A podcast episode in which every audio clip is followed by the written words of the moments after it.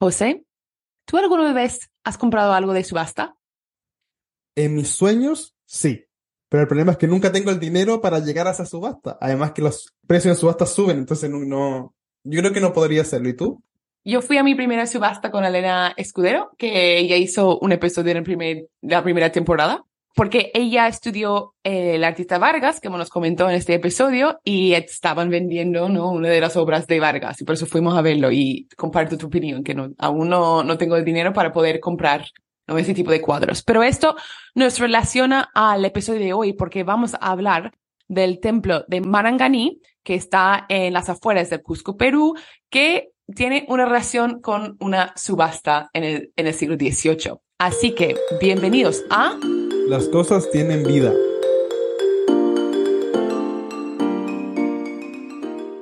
Este es un podcast semanal en el cual hablamos con un investigador sobre un objeto histórico. Y esta semana tenemos la fortuna de hablar con Raúl Montero Quispe. Raúl es historiador de la Universidad Nacional San Antonio Abad del Cusco y anteriormente realizó estudios de fotografía profesional en la ciudad de Lima y en España. Trabajó durante cinco años como fotógrafo de bienes y catalogación en el arzobispado de Cusco. Ha ganado numerosos premios nacionales e internacionales por su fotografía. Actualmente investiga la decoración del templo de Maranganí, la relación entre su decoración y la expulsión de los jesuitas. Así que es la persona perfecta para hablar con nosotros de este templo. Bienvenido, Raúl. Bienvenido. Hola, ¿qué tal, Kate? José, ¿cómo están? Para comenzar este nuevo episodio, ¿cómo, Raúl, tú describirías este templo?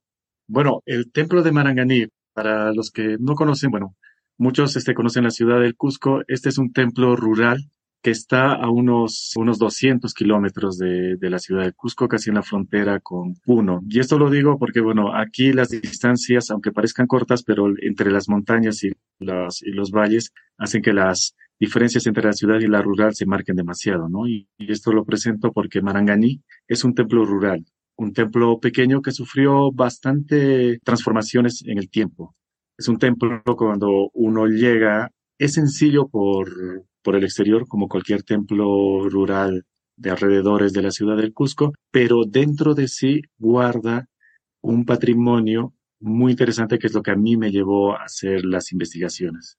¿Y, de qué material está hecho este templo y, cómo, cómo está decorado en su interior? Porque como lo describes, como, es como un cofre, digamos. Tiene un tesoro interno, ¿no?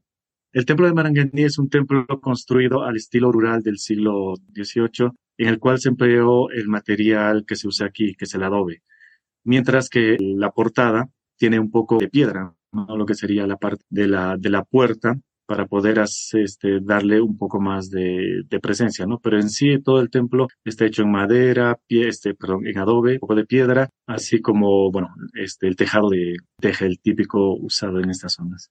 Y cuando tú utilizas ese término, un templo rural, ¿Qué, ¿Qué, quieres decir con esto? ¿Qué significa para ti un templo rural en el Cusco? En el Cusco, cuando hablamos de rural, es, bueno, nos referimos a los templos que están en el campo en sí, ¿no? Los que están fuera de lo que es la, la ciudad, o, sea, de, o de lo que sería lo que, el urbe, todos aquellos templos que están, bueno, en el campo. El templo de Maranganí sufrió bastantes transformaciones. Se sabe que el primer templo es del siglo XVI. XVI, sí, este, se tiene constancia por, por las visitas de Manuel de Molinedo, pero tuvo una transformación a mediados del 16, si no me acuerdo la fecha, me disculpa que no los mencione, y la última noticia, o lo que me llevó a mi investigación, es que durante la revuelta de Tupac Amaru, el templo sufrió un incendio. Por lo cual, bueno, no se podría afirmar que fuese por las revoluciones porque la documentación no nos menciona esto, pero sí menciona que estuvo quemado y derruidos hasta casi las bases, que no era que, que había que tirar todo el templo y empezar de nuevo. Y estamos en una etapa en la que parece que, bueno, toda esta, este, pomposidad o dinero que se utilizaba para levantar templos no, no se tenía, porque, bueno, junto con el de Maranganí se levantaron distintos templos rurales, en los cuales, a diferencia de lo que ya mencionabas, que de Andao y Lillas, no comparten esa pomposidad de, de, exterior ni tampoco interior, ¿no? Parecen más templos de, que vienen a suplir esa necesidad de tener una, un santuario. Bueno, ¿y cómo reconstruyeron este templo después del incendio de Tupac Amaru? Es un templo que, como ya comenté, eh, después de la revolución de Tupac Amaru en los años de 1780-81, se menciona en los documentos de que estaba destruido. En la documentación, eso sí, mencionan una cosa muy, muy bonita, que perdió toda esa, se perdió en el incendio toda esa cosa magnífica que tenía el templo, ¿no? Porque decía cuenta, ¿no? Que no quedó ni el púlpito, nada, ¿no? Entonces, a la hora de hacer la, nueva reconstrucción, que también es un punto muy interesante porque este libro de fábrica te cuenta todos los materiales utilizados, la manera cómo se levanta un templo rural del siglo XVIII, los materiales que se suelen traer de, bosques lejanos, porque tengamos en cuenta, y esto quisiera enfatizar, a diferencia de lugares tal vez como Cusco, la zona donde está Maranganí, al ser altura, no hay mucha este, vegetación. No hay vegetación. Y cuando hablo de vegetación, árboles, cero, ¿ya? Por lo cual, este, los materiales se tenían que traer desde la selva, ¿ya? Desde Paucartambo. Kate conoce estos sitios en la documentación. Dicen que enviamos ocho indios de Maranganí, primero, ¿no? Que esto es curioso, ¿no? A revisar y ver si esos árboles o esos troncos son buenos. Después ellos tenían que venir, entre la documentación ponen 20 millas, ¿no? Y este 20 millas uno ya se imaginará cuánto, cuánto caminaba la gente, ¿no? Y después de revisar y ver que la madera era la adecuada, se enviaba un montón de personas de los distintos aires que conformaban Maranganí, entre los cuales cada uno tenía que traer la madera para poder hacer las, la parte de, del, del techo, o en este caso también el coro, ¿no? Entonces, este Maranganí se empezó de cero como un templo que no tenía nada, y a diferencia de Andahuaylillas, que fue todo un proceso de decoración, de Maranganí tuvieron que empezar de cero y de manera rápida. Madre mía, como de llevar tantas personas de todos los ayus, de todos esos sitios, como y construir tan rápido todo este templo me parece súper llamativo y muy importante, ¿no? de destacarlo. Pero también me gustaría saber, porque ya cuando tienen todo el templo hecho, ¿cómo lo decoraron por dentro?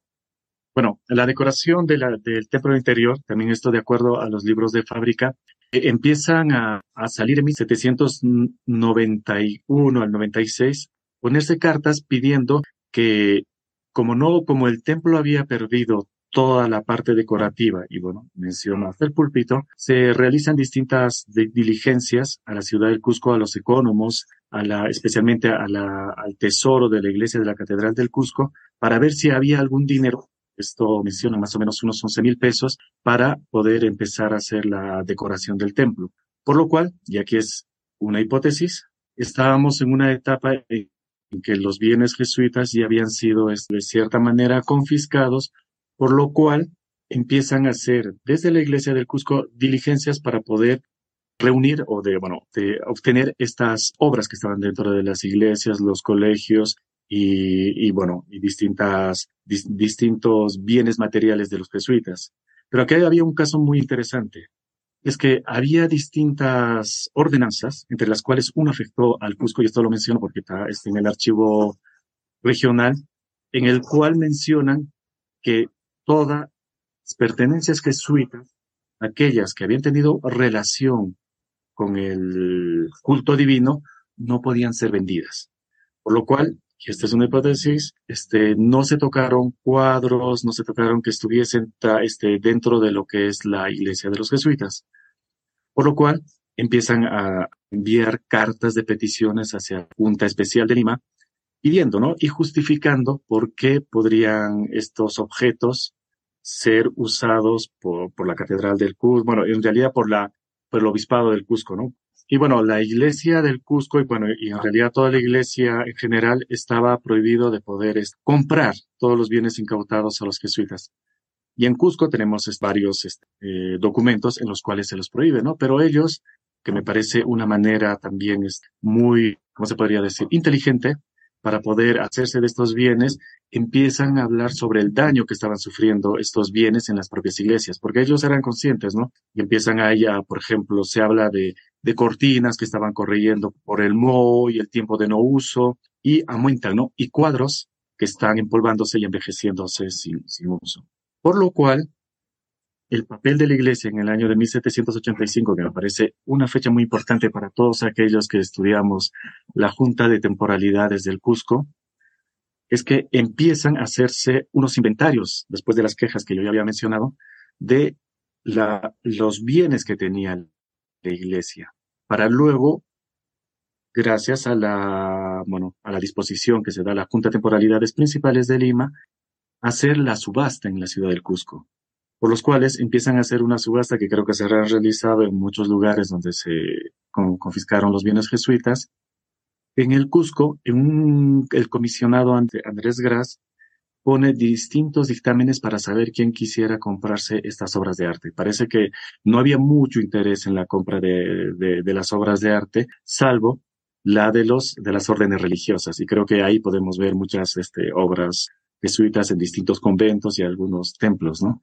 Pero hubo un postor en la ciudad del Cusco, y esto me parece interesante, y es la figura de Enrico Pacheco, que después de haber hecho varias posturas sin ningún otro postor, hace la compra de 54 cuadros, entre los cuales, bueno, uno de estos cuadros ya está bien investigado, bien este, estudiado, que llegó a la ciudad de Lima, ¿no? un San Gregorio Magno. Y también tenemos aquí a bueno, investigadores como Juliana Andrea y Elena Merio, que también siguieron la pista en base a, esta, a este remate y posiblemente algunos cuadros que descansan ahora en la iglesia de Rondoga que pertenecen a Ambiti fueran comprados en, esta ronda. Y también estarían dentro los cuadros que ahora voy a mencionar, los que adornan el templo de Maranganí. Porque justos en esta etapa, porque todavía falta contrastar los documentos, es que se dirigen cartas hacia el obispado del Cusco pidiendo el adorno de la iglesia. Y en este momento, 1785-1789, se están haciendo eh, esta, estas compras. En 1790, en el inventario de Maranganí, ya empezamos a encontrar indicios de que el templo estaba siendo estofado. Podría ser una pequeña certeza de que llegaron los cuadros y también la disposición de hacer un nuevo retablo. Esto sí, el retablo que tiene Maranganí es realizado en esta fecha, no ha sido este, comprado como sucedió con, con otros templos. Entonces, la, historia que nos muestra es súper interesante porque es como tenemos una iglesia quemada que está, después la reconstruimos, está vacía, expulsan a los jesuitas y hacemos como el primer reciclado eh, anticuariato de, de, la historia y metemos estos cuadros. Pero obviamente estos cuadros están pensados por unos jesuitas. ¿Cómo pudieron meter estos cuadros? ¿qué, cuáles son los cuadros y cómo están distribuidos dentro de la iglesia? Este, la distribución de los lienzos de Maranganí, bueno, tiene una distribución este, al azar, porque, bueno, esto lo comento porque al ser unos santos venerables padres, viene la pregunta y también la, duda de cuántos eran. O sea, entonces al no saber el número, tampoco sabemos cuál era el primero, cuál era el segundo, ¿no? Y menciono que estos venerables padres también chocan con la decoración de la iglesia al azar, porque son venerables hombres de la compañía de Jesús que no tenían nada que ver en sí con la iglesia general que, que se conocía, ¿no? Entre los cuales yo puedo mencionar este, el padre Pedro Castillo, el padre Manuel Padial, el reverendo padre Roberto Berlamino, que es uno de los más conocidos por, ser, por haber sido uno de los cardenales jesuitas. Bueno, uno tenga idea de quiénes estamos hablando, ¿no? Y, así tenemos a, a, a todo, todo, todo, todo, toda esta serie de, de santos. Bueno, también tenemos padre Anquieta, que para los estudiosos del Brasil seguro les suena, pero no llegó a ser santo. Entonces, por lo cual tenemos una distribución de imágenes que no, primeramente, no hay un orden, porque primeramente no sabemos quién era primero, quién era segundo, y lo segundo, qué significado daban a la iglesia si ni siquiera eran santos. Y por eso lo que nos has comentado es como todo este proceso de reconstruir ese templo en el siglo XVIII. Y a mí me gustaría saber ¿Qué opinión tiene la, la, población actual de estar en un templo que esté decorado, ¿no? Con, con los diez lienzos de hombres venerables, ¿no? De la orden jesuita, o, o, qué tipo, como para ellos a lo mejor son, ¿sabes cómo son sus decoraciones, les gusta, o, o, qué tipo de relación tiene el pueblo de Maranganí ahora mismo con, con ese templo. Bueno, la relación que tiene el pueblo de Maranganí es muy curiosa. Lo he experimentado, bueno, no solo ahí, sino en varios sitios, es que ya no prestan atención a los cuadros. Entonces ellos van por la figura y el patrón central de la, del templo. Y esto me llamó la atención porque, claro, tenemos toda una decoración de, venerables padres que intentan darle sacralidad al lugar, pero no le dan. O sea, hay como, bueno, recojo, parecen unos póster colgados en el lugar. Y es curioso también, ¿no? Porque el templo de, de Maranganí sufrió también un cambio de devoción, ¿ya? Al punto de que, bueno, cambiaron al patrón, San Martín, por la Virgen de Rosario, que es la fiesta principal.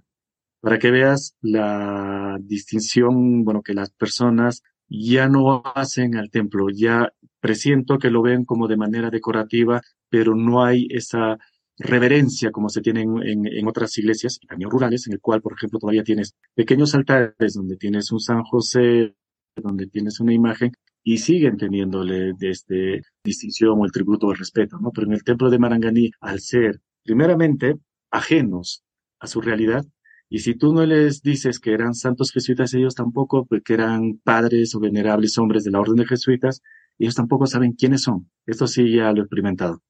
Entonces ellos dicen, bueno, un santo, ¿no?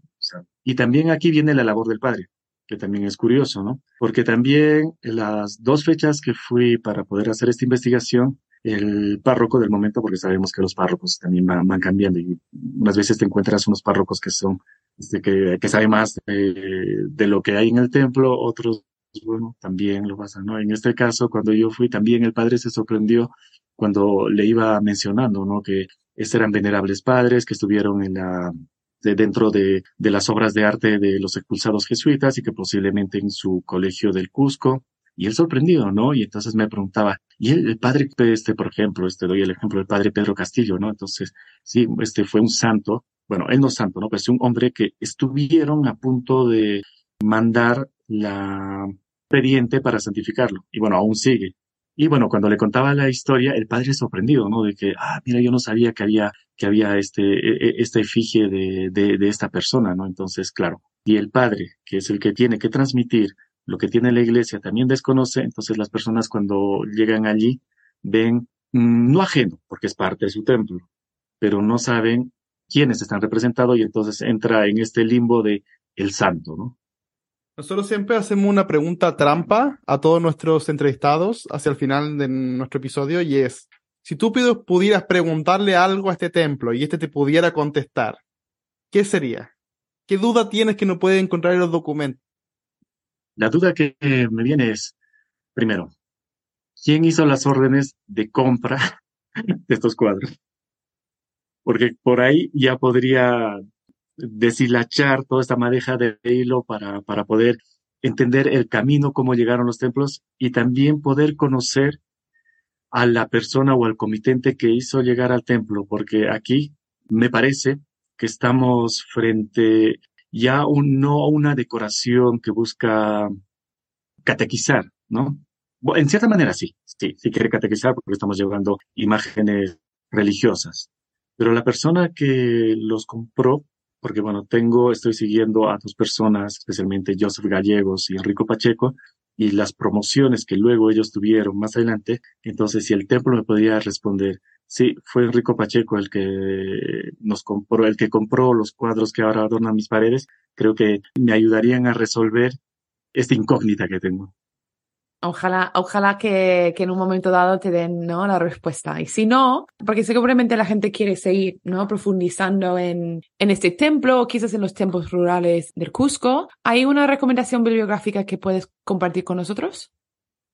Para los templos rurales, bibliografía entera, bueno, la, la básica, ¿no? De Teresa Gisbert, para poder entender sobre la pintura cusqueña, y los libros sobre parroquias de Cusco de Gutiérrez y Viñuales, me van a disculpar el nombre, pero que me parecen súper básicos para poder entender las iglesias rurales, porque bueno, ellos hicieron un trabajo increíble documentando y visitando no solamente el archivo regional, sino el archivo de todo sitio, por lo cual te dan un panorama general de, bueno, del templo que quieras estudiar en este caso.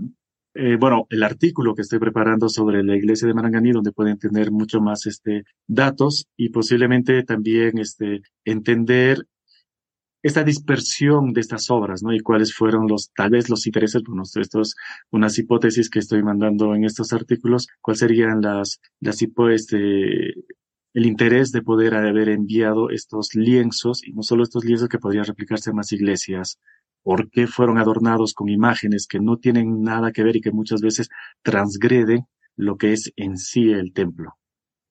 Bueno, muchas gracias por, por acompañarnos en este episodio. Sí, gracias Raúl por esta conversación. no, gracias a ustedes chicos y bueno, muy interesante y, y bueno, desde aquí agradecerles la invitación y bueno, y que sigan los podcasts. Kate, ¿y qué hemos aprendido hoy?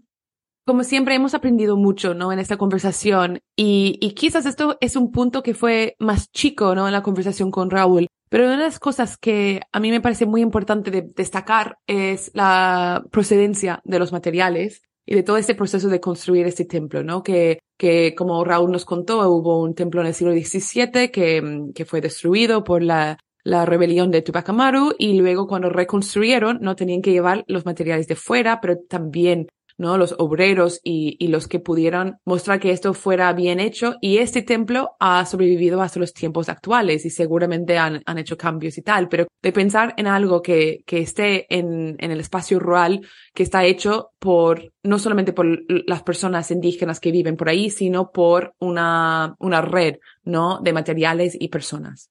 Sí, yo creo que es súper importante el factor humano, porque muchas veces uno ve una iglesia como algo divino, eterno, sin tiempo, pero en verdad todo el tiempo del mundo y es como si fuera nuestra casa, una casa que tenemos que decorar, que tenemos que construir, que tenemos que hacer y todo esto lo decide gente, lo trae gente, etcétera. Así que creo que es muy bonito porque nos permite ver cómo este templo está vivo, ¿cierto? Vivo hasta ahora, digamos. Así que, bueno, muchas gracias por eh, habernos escuchado en este episodio.